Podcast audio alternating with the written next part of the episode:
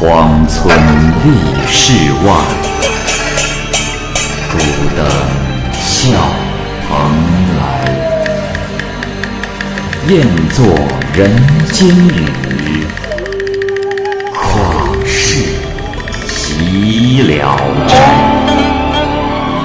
鬼怪胡银娥，休当孤望也。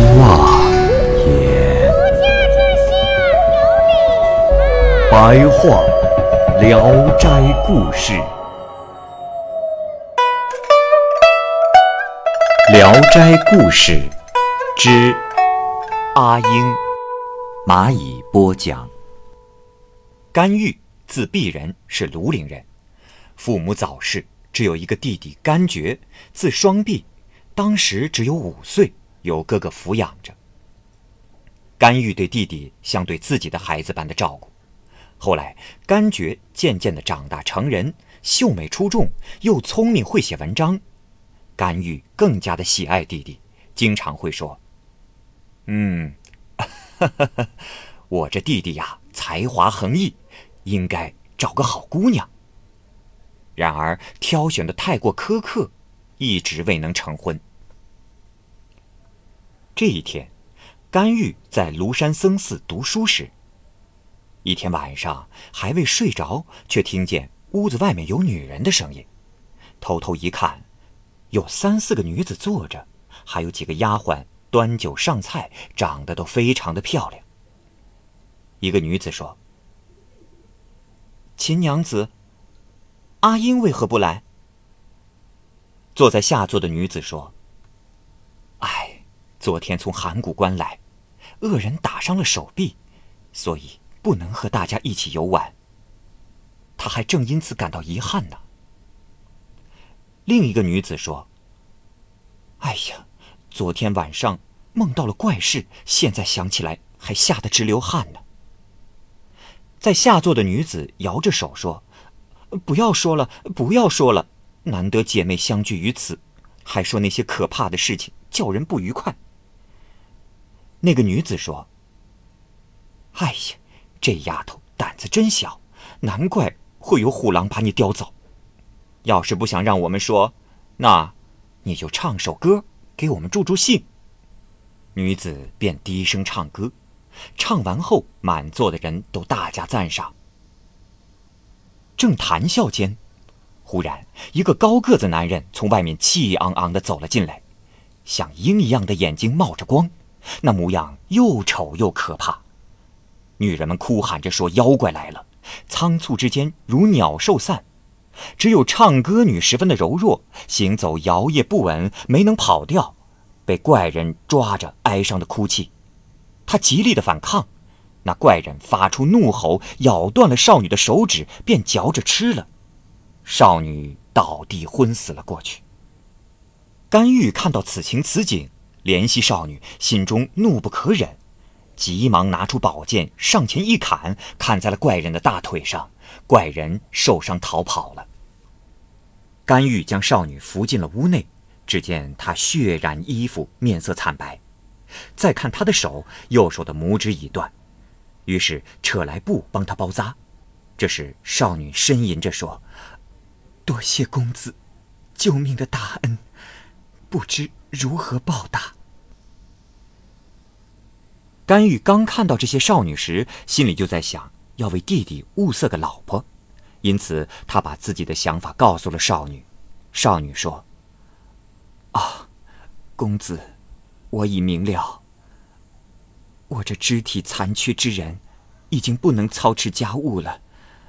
待我帮你弟弟物色一个吧。”甘玉问他的姓氏，他回答说：“啊，公子，我姓秦。”甘玉为他整理好被褥，叫他安心调养，自己拿着被子到别处去住了。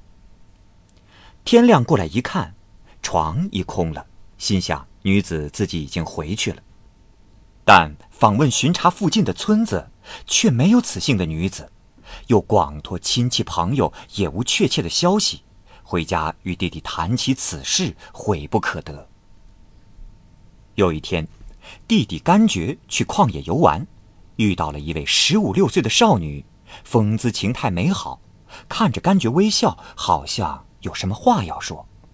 接着闪着明亮的大眼睛四下张望，问道：“呃，你是甘家的二郎吗？”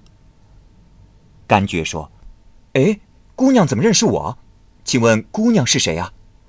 少女说：“哼，您的父亲曾与我家有婚约，聘我做你的妻子，为何又违约与那秦家定亲？”甘觉说：“啊，我从小失去了父母，这门亲事我从未听说过呀，请把你的姓氏告诉我，等我回去问哥哥。”少女说：“哦，原来如此。”啊无需细问，如果你愿意接纳我，我就会来到你家。甘觉以未禀告哥哥为由推辞了。少女笑着说：“哎呀，真是个痴呆的郎君，竟然这样怕你的哥哥。告诉你吧，我姓陆，在东山望村住，我等你三天。”说完，告辞离去。甘觉回到家中，将此事告诉了兄嫂。哥哥说：“啊，哪里会有这样的事？哎，他是骗你的。父亲去世时我二十多岁了，如果有这样的事，我怎么可能没听说呢？”又因为这少女和男人随便的说话，就更加的鄙视她。哥哥又问起女子的容貌，甘觉红着脸说不出话来。嫂子笑着说：“ 哎呀。”想必是个美貌的女子。甘玉说：“哎，小孩子怎么能辨别丑美？即使是美丽的，也肯定比不上秦氏。啊，等秦氏的事儿不成，再考虑这个也不晚。”甘觉没有说话，回到了自己的房里去了。过了几天，哥哥甘玉在路上看到了一位女子，边哭边向前走。他勒马一瞧，看到此女子美丽非凡，简直世间无双，就让仆人过去询问是怎么回事。女子回答说：“我与甘家的二郎有婚约，后因为家贫搬走，就失去了消息。最近我回来，听说夫家三心二意，要背弃婚约，我这就是要前去问问他大哥甘鄙人，将我置于何处。”甘玉听到后惊喜地说。啊，这，小姑娘，你可真的认识我？我就是甘鄙人呐。啊，恕我冒昧，我真是不知先辈们定下了如此婚约。啊，这儿离我家已经不远了，请回家商量吧。啊，说着下了马，步行牵马，带女子骑马回家。女子自我介绍说：“啊，大哥。”我的小名叫阿英，家中没有其他的兄弟姐妹，与表姐秦氏同住。这时甘玉才明白，弟弟所遇之女就是他。甘玉想将婚姻之事告诉阿英家，阿英极力阻止，心中又暗自惊喜弟弟得到这样的好媳妇，但又担心阿英太轻浮不庄重。时间久了。发现阿英举止非常的庄重，既娇小又健谈，对待嫂嫂如同对母亲一样的尊敬，嫂嫂也特别的喜欢她。中秋节那天，甘觉夫妇亲密的在一起饮宴，嫂嫂请阿英到他家里去，甘觉不愿让妻子离开，阿英就让叫他的人先走，说自己随后就到，但仍坐着谈笑，长时间都没有离开。甘觉恐怕嫂嫂等的时间太久有违礼貌，因此连连催促阿英快去。阿英笑着，最终也没有去。第二天早上，阿英刚刚梳洗完毕，嫂嫂这时走了过来，关心地问：“啊，昨晚和我们在一起，为何显得闷闷不乐呀？”阿英只是微微一笑。甘觉觉得很诡异，经过质询查问，发现了破绽。嫂嫂大为惊骇，说：“啊，阿英，你不会是妖怪吧？为何会有分身之术啊？”甘玉也很害怕，隔着门帘对阿英说：“哎呀，我家世世代代都是积德行善，从没有和人积下仇怨。阿英，如果你是妖怪，就赶快离开吧，至少不要祸害我的弟弟。”阿英不好意思地说：“哥哥嫂嫂，对不起，我没有说实情。我本来不是人，只因为公爹给我定下了婚约，所以秦表姐亦叫我达成婚约。我自知不能生男育女，也曾想离开，但兄嫂实在对我太好了，我实在舍不得。现在，既然你们已对我有了怀疑，那从此……”就分别吧。说话之间，就变成了鹦鹉飞走了。当初，甘父在世时，家中是有一只聪明的鹦鹉，甘父经常亲自喂食。当时甘觉只有四五岁，问道：“父亲大人，养鸟干什么呀？”父亲逗他说：“哈哈哈哈乖。”给你做媳妇儿啊！有时还叫甘觉帮着喂鸟，说：“儿啊，来来来，再不去喂啊，就要饿死你的媳妇儿喽。”家里人也用这些话和甘觉玩笑。鹦鹉后来不知什么原因离开了锁链，飞走了。这次阿英返回甘家，也是为了应约。甘觉明知道阿英不是人，但是无时不刻的在思念着她。嫂嫂对阿英是更加的思念，日夜的哭泣。哥哥甘玉也大为的后悔，却不知道该怎么办。过了两年，甘玉为弟弟娶了一个姓姜的姑娘，可甘觉仍然不快乐。甘玉有个表兄在广东做官，甘玉就到他那里去探望，很久还不见回家。这时正赶上闹土匪，附近的村庄大多都成了废墟。甘觉非常的害怕，也率领全家人逃到了山谷。山谷中有许多的男女都在避难，大家相互不认识。忽然，听到了一个女子说话的声音，像阿英。嫂嫂催促甘觉到跟前去看一看，一看才知道，果然是阿英。甘觉高兴极了，抓着阿英的胳膊不放。阿英对他的同伴说：“啊，我去看看我嫂嫂，你们先走，我会跟上的。”来到嫂嫂面前，嫂嫂看见他，十分的伤心。阿英再三的劝慰，又说：“嫂嫂，这里不是安全的地方，还是赶快回家去吧。”可是众人害怕强盗再来，阿英肯定的说：“嫂嫂，放心。”不会有事的。结果和大家一起回家了。回家之后，阿英抓了一些土挡在大门口，告诫大家不要出门，又坐下嘱咐了几遍，转身就要走。嫂嫂急忙握住了他的手腕，又让两个丫鬟抓住了他的脚，阿英就只能留在家里。然而阿英不常去卧室，甘觉再三叮嘱，他才会去一次。嫂嫂给他讲甘觉对新妻子姜氏的不满，于是阿英早晨起床就为姜氏梳洗打扮，梳好头，仔细的为她擦粉化妆。人们一看，这姜氏也竟变得十分漂亮了。就这样，经过阿英打扮了三四天之后，姜氏竟变成了一位佳丽。